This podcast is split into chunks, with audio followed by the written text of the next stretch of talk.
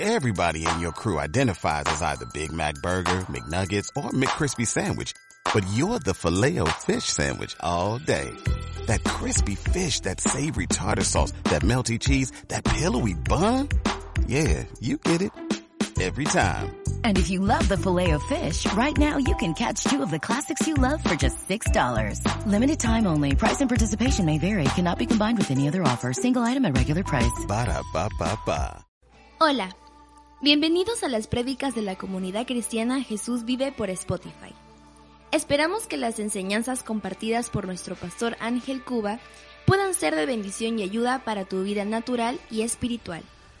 Bien, ¿qué tenemos? Tenemos el capítulo 22 del libro del Apocalipsis, que es el último eh, capítulo de este libro. La segunda parte, porque la primera ya la revisamos la semana pasada. Entonces vamos a leer eh, versículos eh, 6 en adelante hasta el 16, perdón, hasta el 21. Hasta el 21. Capítulos 6 hasta el 21. Que dice de la siguiente manera. Apocalipsis 22, del 6 al 21. Y me dijo, estas palabras son fieles y verdaderas. Y el Señor, el Dios de los espíritus de los profetas, ha enviado su ángel para mostrar a sus siervos las cosas que deben suceder pronto. He aquí, vengo pronto. Bienaventurado el que guarda las palabras de la profecía de este libro. Yo, Juan, soy el que oyó y vio estas cosas. Y después que las hube oído y visto, me postré para adorar a los pies del ángel que me mostraba estas cosas. Pero él me dijo, mira, no lo hagas, porque yo soy consiervo tuyo, de tus hermanos los profetas y de los que guardan las palabras de este libro. Adora a Dios. Y me dijo, no selles las palabras de la profecía de este libro, porque el tiempo está cerca. El que es injusto, sea injusto todavía, y el que es inmundo, sea inmundo todavía, y el que es justo, practique la justicia todavía, y el que es santo, santifíquese todavía. He aquí, yo vengo pronto, y mi galardón conmigo, para recompensar a cada uno según sea su obra. Yo soy el alfa y la omega, el principio y el fin, el primero y el último. Bienaventurados los que lavan sus ropas para tener derecho al árbol de la vida y para entrar por las puertas de la ciudad. Mas los perros estarán fuera, y los hechiceros, los fornicarios, los homicidas, los idólatras y todo aquel que ama y hace mentira.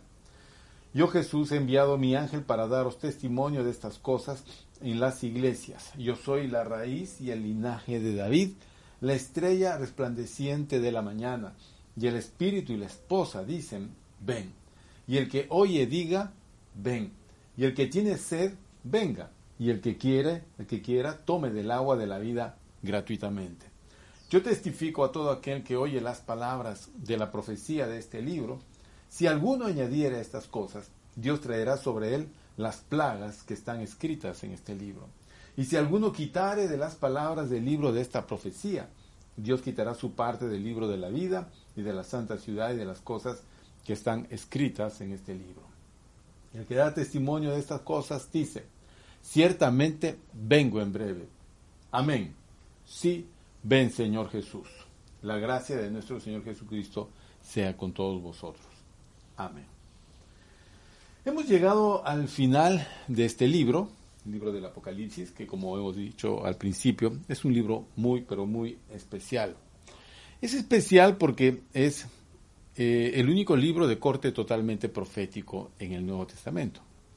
Ciertamente la profecía es, lo abarca todo. Es más, la Biblia es un libro profético.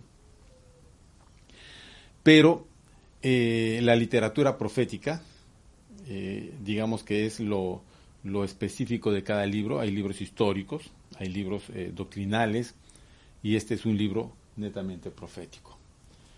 Acá registramos algunos aspectos presentes, por ejemplo, en las cartas a las iglesias, pero también la mayor parte del libro trata de las cosas futuras, las cosas que han de ser.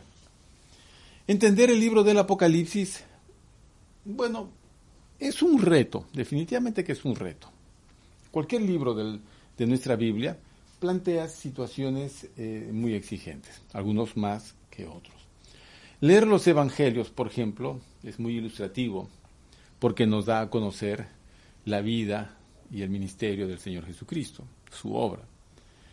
Eh, hay muchas enseñanzas, por cierto, que tienen que ser analizadas ya bajo un contexto teológico, doctrinal. Hay porciones que tienen que ser interpretadas. El mismo Señor Jesús es intérprete de sus propias parábolas, por ejemplo. Algunas, otras no. Eh, y tenemos situaciones como, por ejemplo, milagros y, y, situaciones propias del, del Señor eh, que son muy, muy literales e históricas que nosotros podemos tomar como, como eh, argumento para nuestra edificación. Genial. Hay otros libros que son más doctrinales, que también hay que saberlos entender, porque hay todo un marco doctrinal que la Biblia aporta y que no se puede interpretar fuera de ella. Es decir, no podemos hallar en algún libro del Nuevo Testamento alguna cosa que contradiga la revelación total del libro. Por esa razón, todos esos aquellos hermanitos que andan encontrando misterios que antes no se supo y que nadie sabía y que eso prácticamente no, existe. ¿Por qué? Porque la doctrina ya está estudiada ya está definida. Nada nuevo vamos a encontrar. La profecía contiene sí cierta novedad en cuanto a su interpretación, porque, porque la profecía plantea eso, cierta dificultad en la interpretación.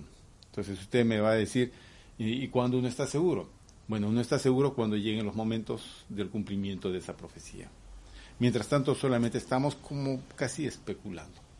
Porque la profecía, eh, a la hora de interpretarse, pues aporta eh, este, dos o tres corrientes normalmente de interpretación y ahí hay ciertas diferencias. Pero ¿cuándo sabremos las cosas? Cuando el tiempo del cumplimiento de esa profecía llegue. Entonces muchas cosas del libro del Apocalipsis son para esperar, lo cual no dice que no debamos de saberlas por lo menos en la letra tenemos que saberlas. Y si algunos puntos podemos nosotros eh, acercarnos en la interpretación, bien, eso no, es, no está mal. Si podemos trabajar un poco el escudriñar el Apocalipsis, bien, eso está perfecto.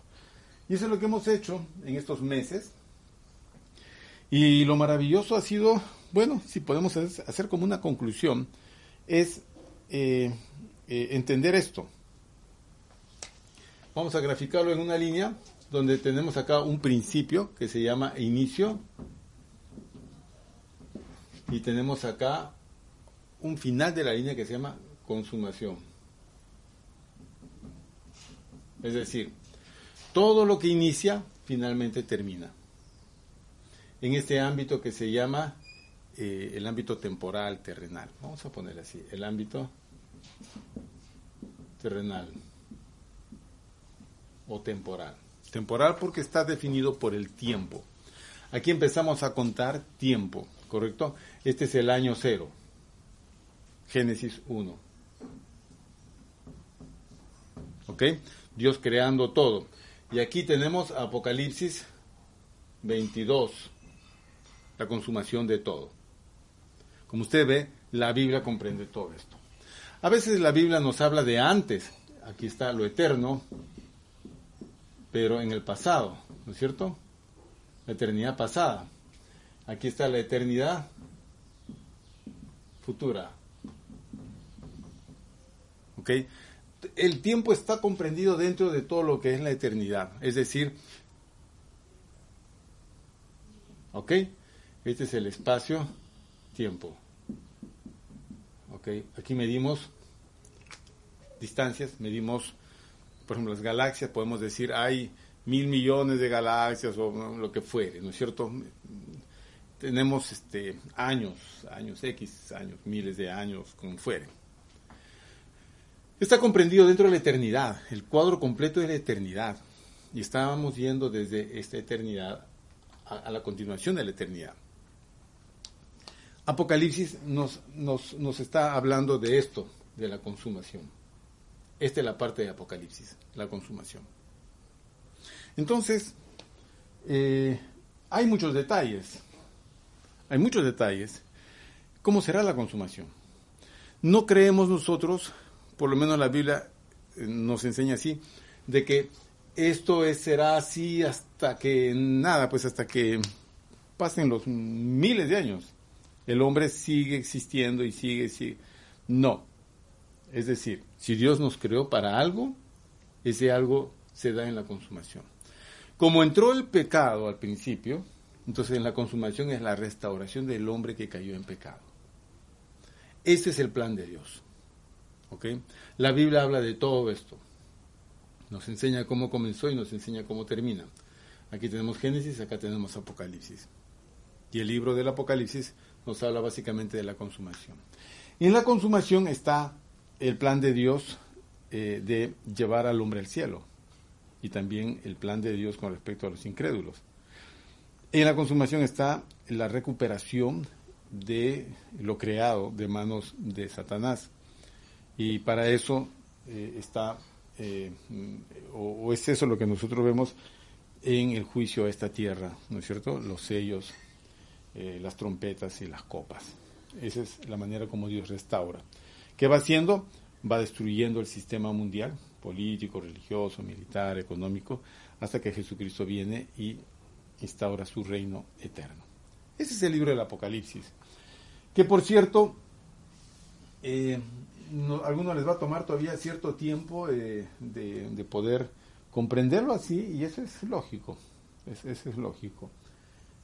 Pero yo lo animo a que siga leyendo de tiempo en tiempo, este, vuelve usted a Apocalipsis y vaya familiarizándose con el texto. Es muy importante que los cristianos nos familiaricemos con el texto bíblico, que conozcamos el texto.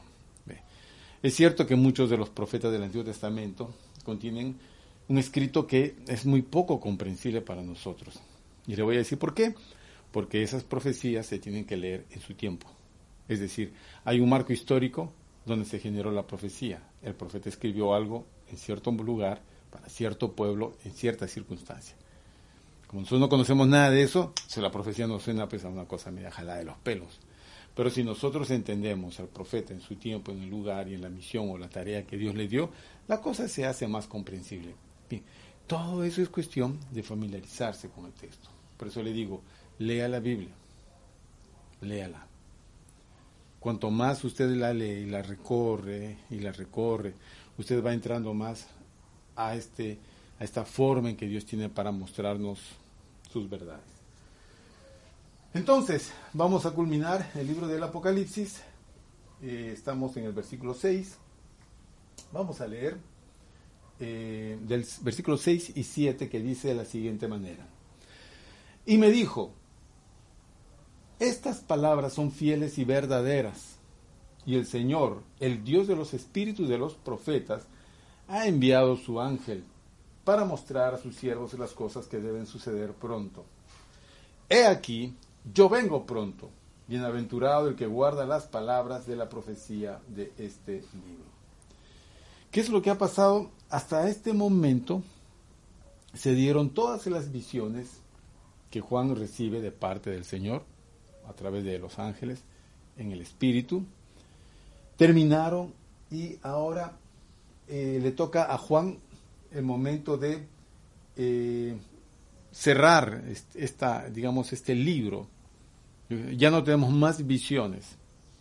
Llegó el momento de cerrar el libro las cartas a las iglesias. Y Juan ya no se halla en el cielo, se halla en el lugar donde estuvo cuando empezó a escribir, en la isla de Patmos, ya no se halla en el espíritu, ahora se halla eh, en, el, en, el, en el lugar y en el tiempo en el cual él existe. Pero le acompaña el ángel. Hay un ángel que hablaba con él desde antes y lo encontramos acá. Él es el ángel que le dice en el versículo 6, estas palabras son fieles y verdaderas. Estas palabras son fieles y verdaderas. ¿Qué significa? Esa es la duda que siempre eh, se ha tenido. ¿Realmente este es el libro de Dios? ¿Realmente la Biblia es lo que pretende ser? ¿O es que este es un invento de hombres, creado para subyugar la conciencia de los pueblos? como decían pues en la Revolución Rusa, ¿no? la Biblia es el opio de los pueblos. O sea, con el opio embrutecemos a una persona y con la Biblia pues los, embrutecemos a todos. Con el tema de la religión. ¿Es eso la Biblia? ¿Usted cree que la Biblia es un invento de gente religiosa en la Edad Media? Hay gente que piensa eso. Hay gente que piensa que la Biblia la sacaron de alguna cueva. Es cierto que encontraron los escritos en, en, diversos, arqueológicamente hablando, en diversos lugares, que finalmente terminaron como restos derruidos, llámese en, laderas de cerros, ¿no? Em, encontraron rollos en lo que antiguamente había sido una especie de monasterio, pero eso no significa que la Biblia haya sido confeccionada en lugares em, eh, con el propósito de mantener a la gente en ignorancia, todo lo contrario. La Biblia fue escrita por Dios para instruir al hombre con respecto al futuro y con respecto a sí mismo y con respecto a su relación con Dios. Entonces, ¿es confiable todo lo que tenemos como revelación en este libro? Bueno, esa es la pregunta que nos haríamos y el ángel le responde a Juan eh, que las palabras de este libro son fieles y verdaderas. Es decir, estas palabras son genuinas y totalmente confiables. No hay nada más genuino y confiable que la Biblia. Por eso que terapéuticamente para el alma y para el corazón de la persona, y eso repercute en su vida, en su salud física, uno debería de leer la Biblia. Como toma las vitaminas, así debería leer la Biblia. Como sale a hacer ejercicios, así debería de leer la Biblia. Como uno procura alimentarse sanamente, así debería de leer la Biblia. Porque qué triste es aquel que cuida el cuerpo pero descuida el alma. La mejora de toda persona comienza en el alma y termina en el cuerpo. Lo que tenemos acá como Biblia es palabras confiables y verdaderas de parte de nuestro Dios para nosotros. Entonces, ¿por qué es confiable y verdadero? Porque Dios es el autor. El autor no es Juan. Juan es el instrumento que Dios utiliza para registrar las cosas que Dios le está mostrando. Dios usa al apóstol Juan con todo lo que Juan era. ¿Qué cosa era Juan? Él era un judío. Un judío, su cultura, su idioma, su conocimiento de las escrituras, su talento, su habilidad como escritor, todo, lo, todo, todo, todo es lo que Dios utiliza como secretario. Es un secretario. Dichosos secretarios estos que escribieron fielmente lo que Dios les mostró. Dios quería esa mente y esa capacidad de ese hombre para registrar las cosas que Dios le iba a mostrar y ese es el libro del Apocalipsis. Entonces, eh, las palabras estas son fieles y verdaderas. Son fieles y verdaderas. Dice, y el Señor, el Dios de los espíritus y de los profetas, ha enviado su ángel para mostrar a sus siervos las cosas que deben de suceder pronto. No podemos cambiar estas palabras, porque no necesitan ser cambiadas. No podemos actualizar, porque, porque esto es más actual que cualquier cosa. No tenemos que adecuarla a los tiempos, es decir, como los tiempos exigen eh, un cambio en los valores y en la ética de, de, la sociedad, entonces hay que cambiar estas cosas para que se acomoden al tiempo. No se tiene que hacer eso. Eso es eterno la palabra del Señor nunca pasará. Ni una jota, ni una tilde. La tilde era una, una, este, en la ortografía hebrea, era la consonante eh, más pequeña que existía. Entonces, así sea el aspecto más pequeño de la Biblia, eso no pierde vigencia o validez, no se debe de cambiar. Dios como un arquitecto, diseñó una obra maestra que se llama Sagradas Escrituras.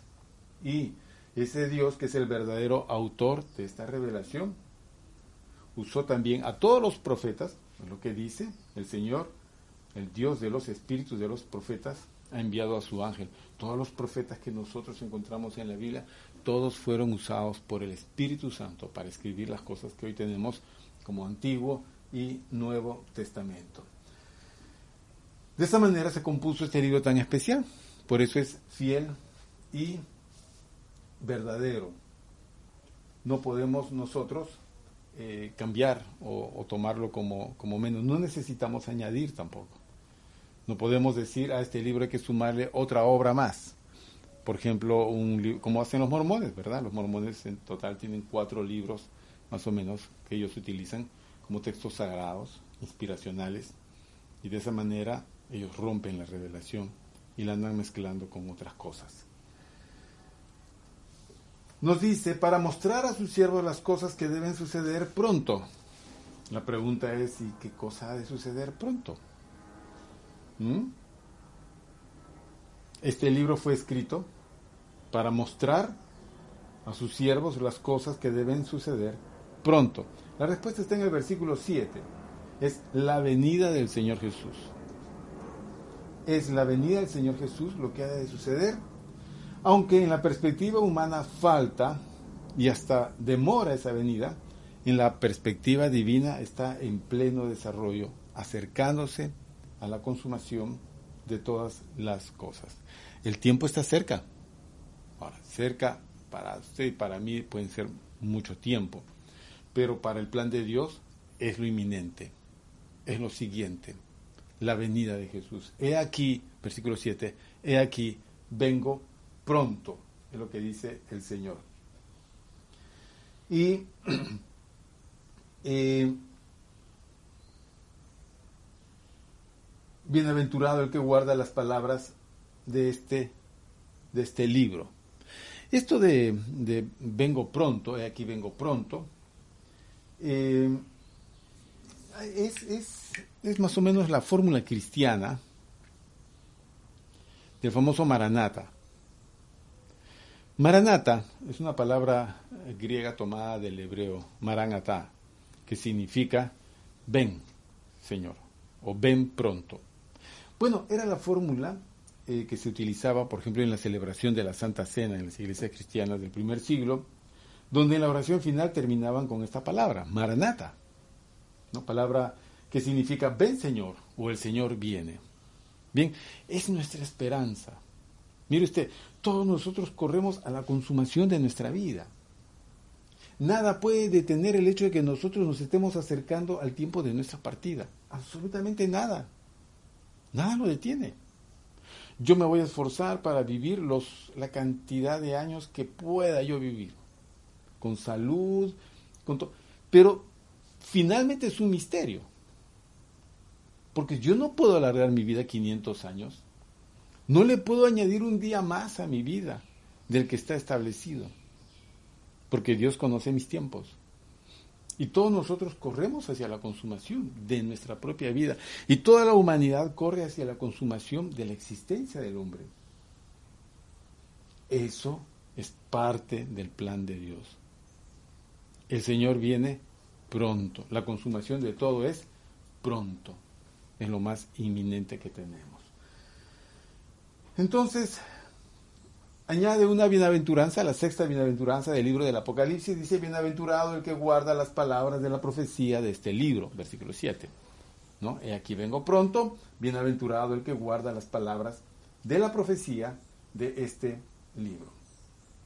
Esta bienaventuranza, miren ustedes, capítulo 22 es muy similar a la primera bienaventuranza, capítulo primero.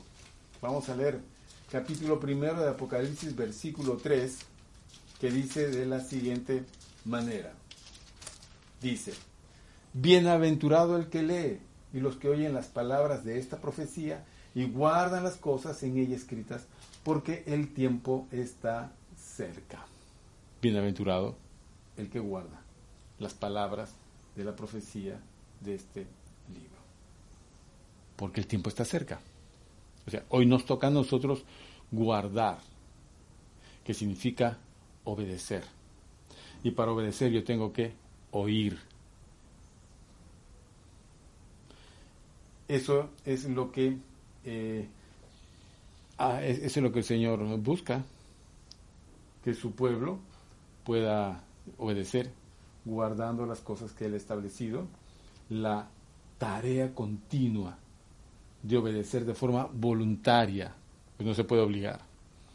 A veces nosotros exigimos a los niños, vamos a la iglesia. No quiero ir, vamos a la iglesia. menos que tú vas a ir porque yo te digo, porque yo soy tu papá. Si el niño va arrastrando la punta de sus zapatos a la iglesia y se, y se sienta en, su mesa y no quiere hacer nada. Bueno, es todo un tema, ¿verdad? Cuando ya son adolescentes, vas a obligarlo también. Vas a obligarlo a ser cristiano. O sea, ser cristiano se obliga. No se puede obligar a nadie. Hay algunas parejas que tienen problemas porque la esposa quiere obligar al esposo no cristiano a que sea como un cristiano. No se puede, si él no es cristiano, no es cristiano. Tú no puedes obligar a nadie a ser cristiano. No puedes obligar a nadie a guardar estas cosas si es que él primero no las ha escuchado y las ha entendido. Para eso necesita esa persona tener un encuentro con Jesucristo para que su mente sea iluminada. De lo contrario, no le entran las cosas. Exteriormente puede obedecer. Hay quienes acompañan a su familia a la iglesia, llámese hijos hacia los con los papás o maridos o mujer, pero no están allí. Están ahí sentados, pero no están.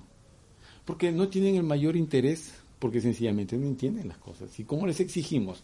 Entonces, en ellos no puede haber una continua tarea de obedecer de manera voluntaria y alegre las palabras que están contenidas en este libro, que es muy diferente a aquel que ha conocido al Señor y está abocado a conocer lo que Dios quiere y está mm, esforzándose en, en obedecer las cosas. Esa es su tarea de cada día. Bueno, Juan, en el versículo 8, se identifica como el autor de todo esto. Versículo 8 dice, yo Juan soy el que oyó y vio estas cosas. Y después que las hube oído y visto, me postré para adorar a los pies del ángel que me mostraba estas cosas. Eh, ¿Quién es testigo de todo esto? Juan. Él es el que vio y oyó. Entonces, Él es el testigo de toda esta revelación. ¿Y qué hace Él? Lo que se le ordenó, escribirlas en un rollo, que se traduce como libro acá. Entonces Juan escribe todo en un rollo, todo el contenido que es la revelación de Jesucristo, y incluye las cartas a las siete iglesias de Asia, involucra los sellos, involucra las trompetas, las plagas, el juicio final, la nueva Jerusalén. Juan es el que da testimonio de todo eso. Ese es el libro de revelación de Jesucristo.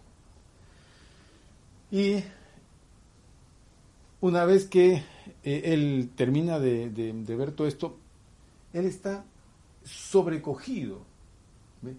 Juan está sobrecogido por la revelación de la cual él es testigo y cae a los pies del ángel en una actitud de adoración, algo que él ya había realizado en el capítulo 19, donde Juan eh, es espectador de las bodas del Cordero y nuevamente cae a los pies del ángel ante todo esto el ángel le dice que no debe de hacerlo, pues ambos son consiervos.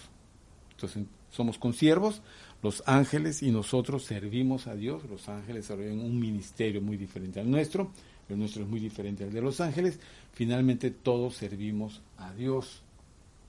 Y también es consiervo de quién? De los hermanos, los profetas, dice versículo 9, y de los que guardan las palabras de este libro. Adora a Dios. Por lo tanto, el ángel no acepta la adoración de Juan. No lo acepta y le recuerda que en esta creación solamente a Dios se debe de adorar. Todos los demás somos consiervos. Todos los demás. Aquí no hay nadie diferente a otro. A veces se desarrollan estas, estas teologías donde a algunos de los creyentes se les asigna un carácter diferente. Los ungidos los ungidos son aquellos eh, especiales delante de Dios. Bueno, pudiera ser que haya gente especial, no porque son grandes, sino porque son muy pequeños. Son los más pequeños en el reino de los cielos, los más grandes delante de Dios. Y seguramente que Dios muestra su favor para con ellos. Pero ninguno de ellos es especial por, por ellos mismos. Entonces, Delante de Dios todos estamos igual. Llámese varones, llámese mujeres. Todos somos coherederos con Jesucristo. Llámese adultos, llámese niños. Llámese ovejas, llámese pastor. Todos somos iguales. Llámese em, blanco, chino, eh, indio, no hay raza, no hay distinción de ninguna forma. Todos somos iguales que Dios, con siervos. ¿A quién tenemos que adorar? A Dios. Okay. el ángel no acepta la adoración de Juan. A veces uno podría pensar que confuso es esto, que Juan quiere adorar un ángel. Lo que pasa es que Juan está, como le dije, sobrecogido, sobrecogido de, de, Hay personas que se sienten así, tan sobrecogidas por una situación que quieren guardar reverencia a la persona que le está siendo de bendición. Eh,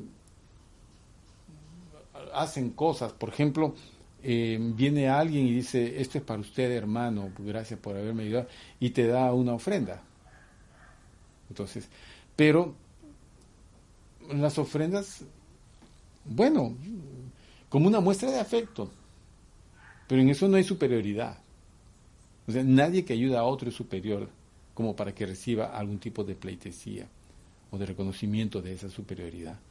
El ángel no le permite a Juan la adoración y le dice, somos consiervos, consiervo tuyo, consiervo de tus hermanos los profetas y de todos los que guardan las palabras de este libro. Solo hay que adorar a Dios. Luego Juan recibe instrucciones. Versículo 10 y 11 dice, y me dijo, no selles las palabras de la profecía de este libro, porque el tiempo está cerca. El que es injusto, sea injusto todavía. Y el que es inmundo, sea inmundo todavía. Y el que es justo practique la justicia todavía, y el que es santo santifíquese todavía. Estas palabras de la profecía nunca debían de sellarse. Sellarse es reservarse, guardarse para no ser mostradas. No, lo que le está diciendo acá el ángel es que estas palabras deberían de ser publicadas y proclamadas todo el pueblo y cumplir así el propósito que nosotros encontramos en el capítulo primero de Juan, versículo primero, que dice de la siguiente manera. Versículo primero, capítulo primero, la revelación de Jesucristo que Dios le dio para manifestar a sus siervos las cosas que deben suceder pronto. Usted me pregunta, ¿para qué se escribió este libro? Para conocer las cosas que deben suceder pronto. ¿Y a quién se las declaró? Y la declaró enviándola por medio de su ángel a su siervo Juan, que ha dado testimonio de la palabra de Dios. ¿Cómo encaja el capítulo primero con el último capítulo, capítulo 22? Entonces este libro no debería de ser sellado, debería de ser proclamado a todo el pueblo. Y es lo que tenemos, por eso está, está, forma parte de nuestra, de nuestra Biblia. No es un libro secreto, oculto, no, es un libro para mostrar a todos. Es decir, todos debemos de saber esto, que hay un plan de Dios que va desde un inicio hasta una consumación, desde el Génesis hasta el Apocalipsis, que empezamos en eh, eh, una eternidad pasada y nos vamos hacia una eternidad futura. Todos tenemos que saber esto. Y vamos recorriendo Génesis, todos los libros del Antiguo Testamento y todos los libros del Nuevo Testamento hasta llegar al entendimiento de las cosas que Dios quiere hacer. ¿Para qué sellar esto? Tiene que ser publicado y tiene que ser proclamado, es lo que dice. En cuanto a, a revelar estas cosas, bueno, es tarea pues de la iglesia revelar las cosas que están escondidas. Ya Jesucristo eh, las, las, mostró a sus, a sus siervos, apóstoles y profetas. Bajo ese fundamento, la iglesia se edifica en el conocimiento de cuál es la voluntad de Dios. ¿Qué significa? Que tenemos que ir a las escrituras. No solamente el libro del Apocalipsis no está sellado, toda la Biblia no está sellada. El libro de mayor ventas en el mundo es la Biblia, pero quizás no es el más leído. Los cristianos tenemos entre manos eh, la revelación de Dios. Si tú quieres saber cómo es Dios, quieres conocer el plan de Dios para tu vida, es la Biblia la que nos va a mostrar. Es lo que le está diciendo el ángel a Juan, no sella las palabras de la profecía de este libro. ¿Y por qué no hay que sellar? Porque el tiempo de la consumación está cerca, muy cerca. Entonces, eh, Esperemos el tiempo de la consumación. Y esperar el tiempo de la consumación significa mantenernos en esperanza.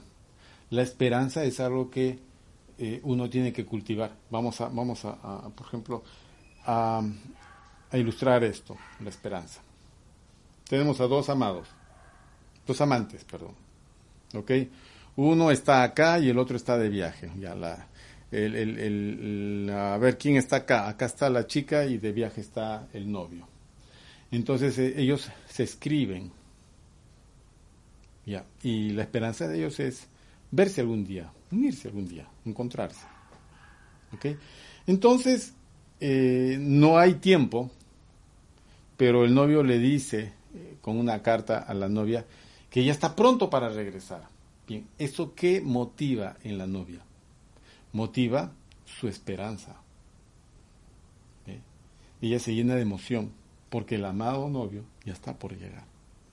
De repente recibe una siguiente carta que dice, ya vengo pronto. No le está dando todavía el número de vuelo en el cual va a llegar la compañía aérea el día. Pero le dice, prepárate, amor, que ya estoy llegando. Te voy a sorprender. Entonces, te voy a sorprender en cuanto al tiempo. El asunto es que no la sorprenda a ella no estando preparada. Ella tiene que estar preparada. Entonces ella va preparando todo para el encuentro. Esa es la Biblia. La Biblia nos habla acerca de la venida del Señor en la consumación de las cosas. Y nosotros leyendo esto nos preparamos, fortalecemos nuestra esperanza porque el tiempo está cerca. Y aquí eh, presenta Juan también en el versículo 11 una serie de contrastes. Eh, las dos primeras, versículo 11 dice, el que es injusto sea injusto todavía y el que es inmundo sea inmundo todavía. Esas dos primeras son contrastes negativos, son negativos y los dos segundos son eh, positivos. Dice, y el que es justo practique la justicia y el que es santo santifíquese todavía. ¿Ok? Tenemos cuatro contrastes.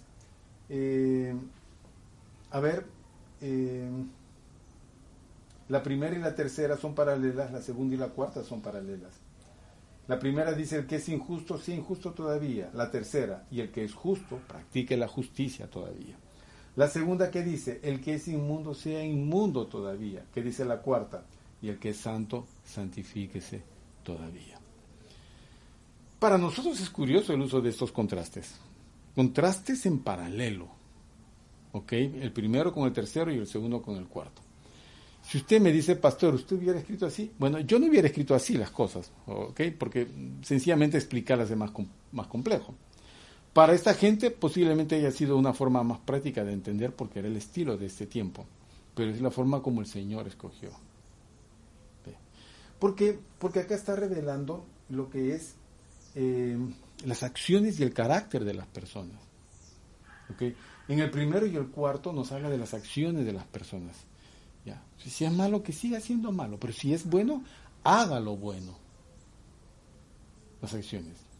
Igual este, con el carácter. Y si es justo, eh, perdón, si es eh, inmundo, bueno, que siga siendo inmundo. Pero si es santo, siga santificándose. Obviamente para nosotros siempre es lo segundo, en acciones y en carácter. Nosotros tenemos que ser justos, hacer acciones justas, procurar lo justo y santificarnos siempre. Guardarnos del mal, guardarnos del mundo.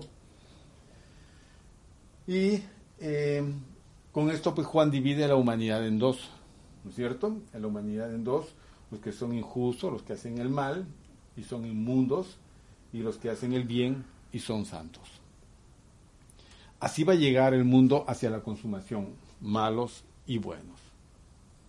¿Ok? Así vamos a llegar.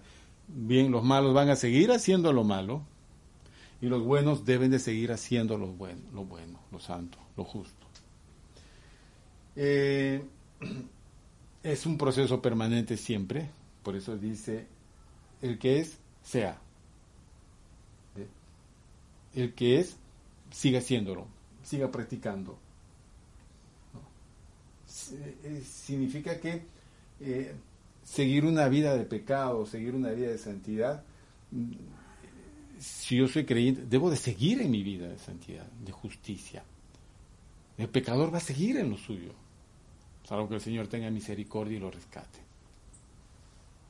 Pero, eh, ¿cuál es la demanda? La demanda es progresar, o en todo caso seguir retrocediendo, es transformar el carácter o degradarlo más y más. Nosotros estamos viendo que el carácter de este mundo se está degradando más y más. Estamos entrando en una situación muy complicada, muy complicada. El otro día vi algo en televisión que me llamó la atención y era de, no era acá, era en, Europa, de unas personas que eh, se consideraban duendes y viven mm, maquillados, transformados en forma de duendes, es decir, tienen sus orejas en punta, sus colores verdes, y es, son todo un espectáculo en la calle. Si son actores para una película, vamos a decir, están caracterizados para la película, pero, pero no, el tema es que ellos así se sienten, ellos son duendes. Entonces, ellos vestidos y presentados así, ellos se sienten realizados, se encuentran entre ellos y se sienten felices siendo duendes. Bueno, le dije, nuestro mundo eh, va corriendo por una senda de confusión, no solamente de pecado, de mucha confusión. Eh, hay toda una serie de, distorsiones, totalmente, distorsiones al por mayor, todos. Este es el tiempo de la distorsión. O sea, si a ti te da la gana de distorsionar cualquier área de tu vida, tú estás en tu pleno derecho de hacerlo. Nadie te puede impedir. Bueno, ¿eh? y suena muy lógico. Tú eres dueño de ti mismo. Pero la Biblia dice que no. Yo no soy dueño de mí mismo. Miren, qué tal contraste. Dios es dueño de mi cuerpo. Somos templo del Espíritu Santo. Por eso que hay cristianos. Hay que decirles a muchos cristianos, no puedes hacer de tu vida, de tu tiempo, de tus recursos, de tu cuerpo, lo que tú quieras hacer. No puedes hacer. Esos hermanos que consideran y muchas veces han hecho una oración, han dicho, Dios, jamás un cuchillo pase por mi cuerpo no se quieren operar, no se quieren arreglar la nariz ni las orejitas, no se quieren quitar un poco de grasita de la cintura. Si quieres quitarte grasa de la cintura, dieta, pues, ¿no? Anda un, donde un nutricionista y plantea la, recuperación de un peso saludable.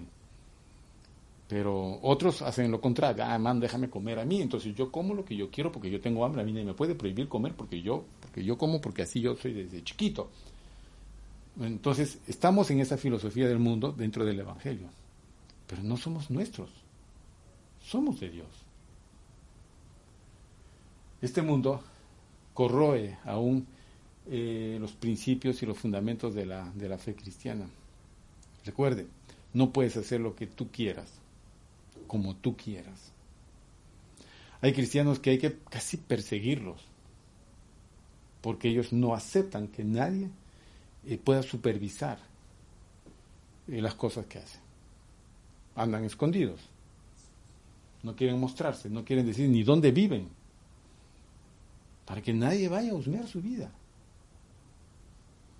Entonces es un poco complicado. Hay que tener mucho cuidado.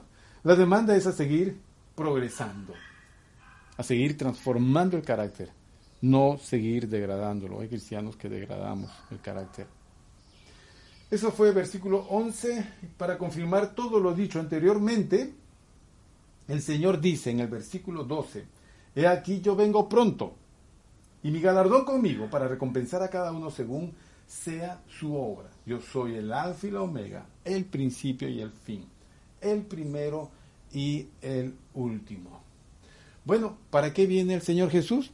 Para recompensar a cada uno según sea su obra. La recompensa del Señor Jesús es galardón o retribución. El Señor trae recompensa para el justo y trae castigo para el injusto. Ambas van a ser aplicadas en la medida de sus obras. La salvación es una cuestión de obras, porque ya el justo es por gracia. Bien, pero ese justo por gracia hay que recompensarlo por sus obras. No en vano, no en vano la Biblia exige el esfuerzo y la renuncia y el sacrificio. ¿No es cierto? No en vano. Eh, dice Pablo a los Corintios, por lo tanto, no nos cansemos de hacer el bien, porque a su tiempo cosecharemos si es que antes no desmayamos. Muchas veces desmayamos en el, en el bien hacer. Pero no desmaye, hermano, no se canse de hacer el bien. Siga haciendo porque cada cuestión buena hecha con gracia para el Señor tiene recompensa.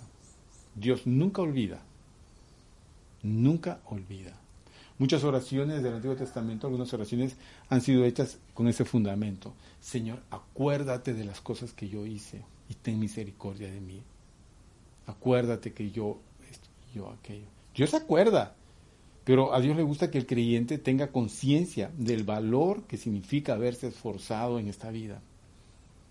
Acuérdate, Señor, que yo te di mi vida muy joven y que ahora ya estoy mayor y sigo ofreciéndotela. Eh, la recompensa o la retribución para el injusto es castigo con severidad para los que hicieron mal en mayor grado. Entonces, definitivamente un mentiroso no, no lleva castigo como un homicida. Entonces, hay gente que ha sido perversa en la maldad y ha hecho mucho daño. Entonces van a ser castigados con mayor retribución. Y aquí yo vengo pronto, el Señor viene, viene para darnos a cada uno lo que merecemos recibir según sea la obra de cada uno. Versículo 13 dice, yo soy el alfa y la omega, el principio y el fin, el primero y el último.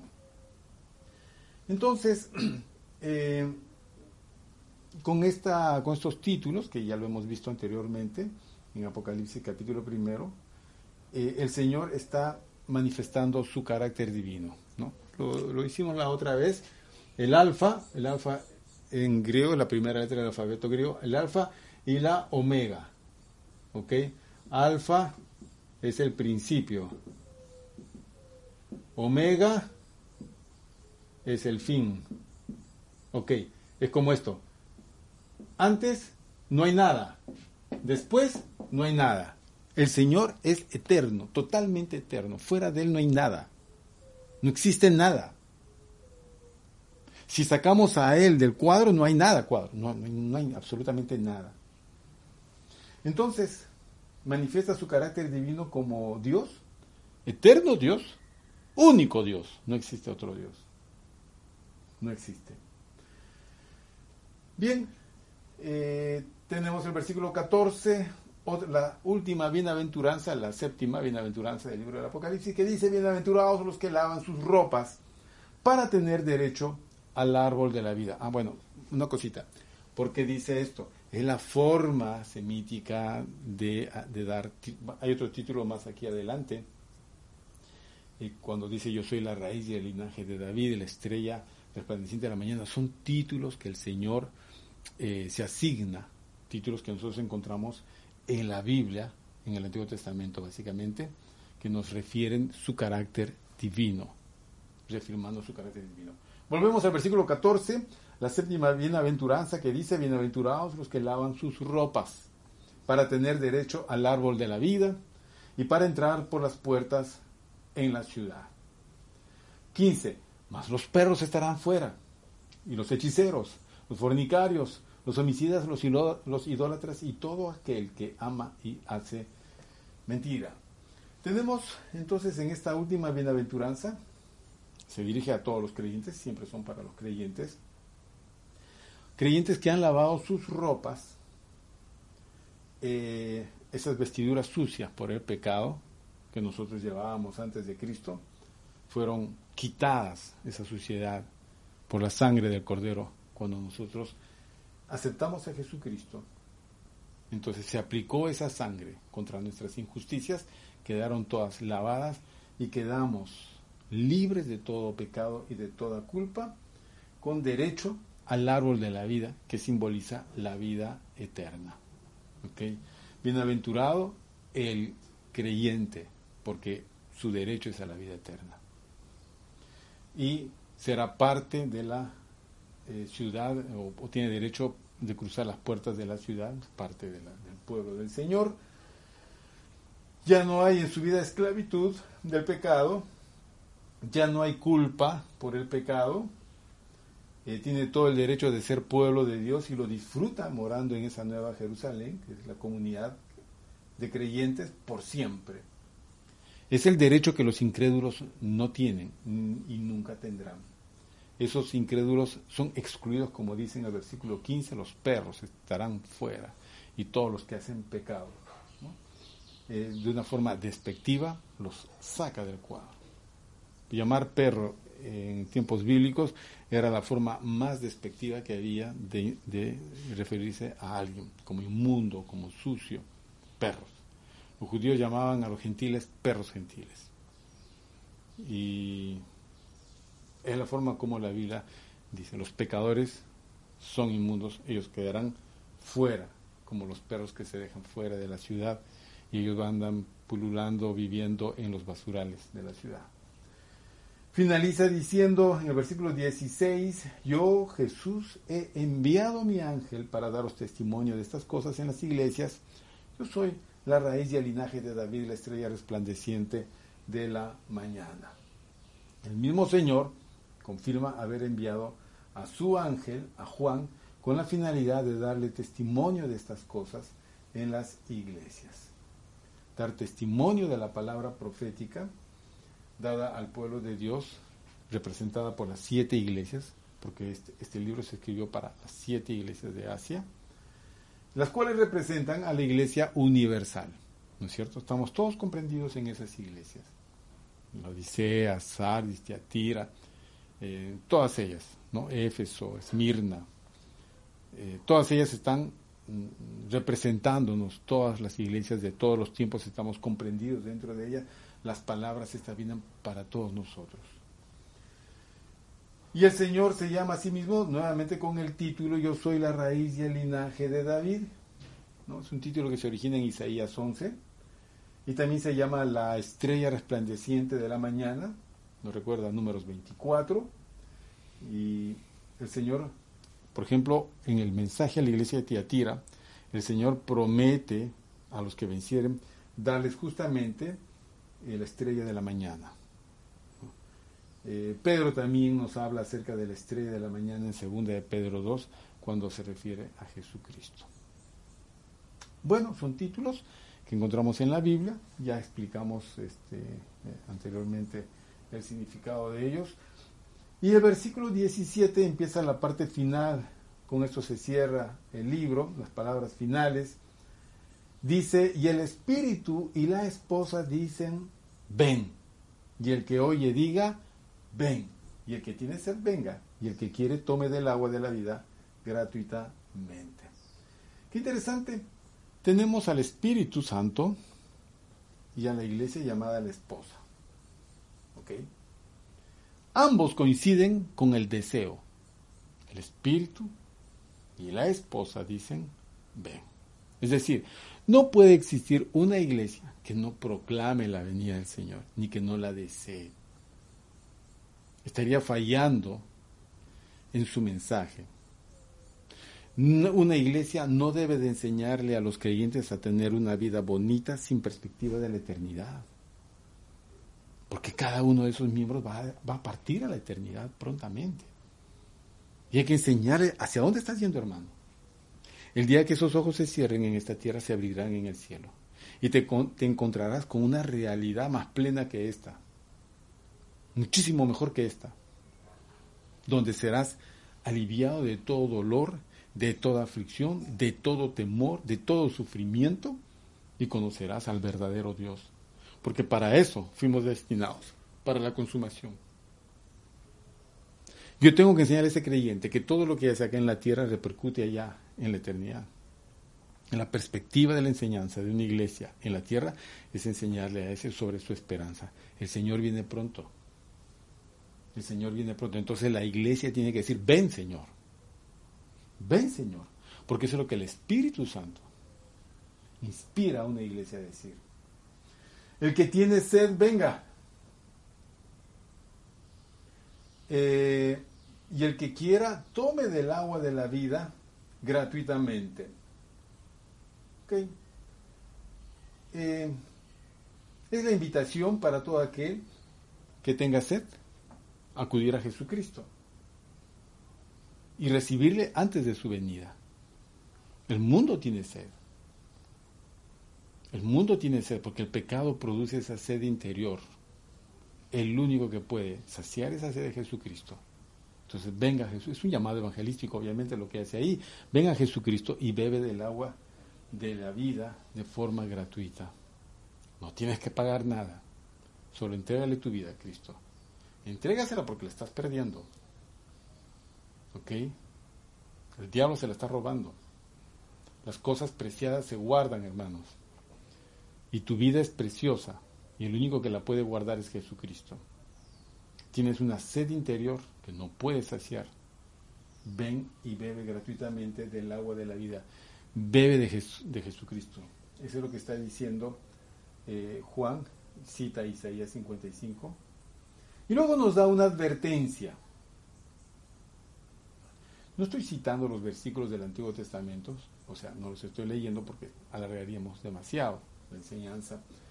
Solo digo que la cita esta está en el Isaías 55, Versículo primero, la advertencia, versículo 18 dice hasta el 19, yo testifico a todo aquel que oye las palabras de la profecía de este libro, si alguno añadiere a estas cosas, Dios traerá sobre él las plagas que están escritas en este libro.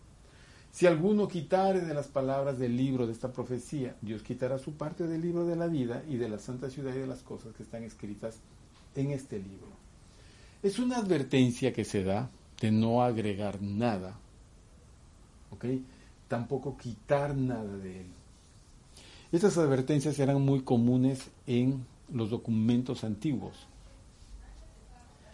Eh, Moisés, por ejemplo, hace esta advertencia también cuando él proclama la ley y eh, siempre se añadían maldiciones para todos aquellos que eh, incurrían en, este, en esta falta de quitar o añadir, ¿no? maldiciones para hacerla más severa. Nosotros diríamos, pues, si alguno altera eso, entonces recibirá cárcel, ¿no? Eh, o alguna cuestión, ¿ok? Eh, se le sanciona de alguna manera, se le priva de ciertos derechos. Al que es delincuente se le priva el derecho a la libertad, se le recluye en una cárcel. Entonces, no se puede alterar la Biblia. Muchos lo alteran en las predicaciones, porque le dan un sentido diferente. No solamente es texto, ¿ok? Porque muchas, muchas herejías están basadas en estos textos, pero en la interpretación, es la forma como hombres que no han tenido discernimiento y muchas veces no son hombres de Dios, sino que hay espíritus de confusión obrando en ellos, ellos sacan enseñanzas extrañas para confundir al pueblo del Señor. Esas personas van a recibir castigo y sanción, van a perder todo, que es lo que nos dice en Apocalipsis. Las maldiciones que menciona acá son las plagas que se encuentran en este libro, incluyen pues castigos temporales y también la separación eterna del Dios vivo. La sanción nunca se, se eh, aplica a creyentes porque ningún creyente verdadero alteraría la verdad de Dios. Un creyente verdadero es uno que está, está guiado por el Espíritu Santo. Nadie que hable por el Espíritu llama a Jesús anatema, dice el apóstol Pablo. Ah, porque Dios es un Dios de paz, de orden, no es un Dios de confusión. Nadie confundiría. Pero si alguien lo está haciendo, que tener muchísimo cuidado y discernir si esa persona es cristiana o no. Normalmente no lo son. Se subieron al coche, pero no son de los que deben de ir en ese coche. Van a perder su lugar. Bien, finaliza diciendo, versículo 20, el que da testimonio de estas cosas, dice, ciertamente vengo en breve. Amén.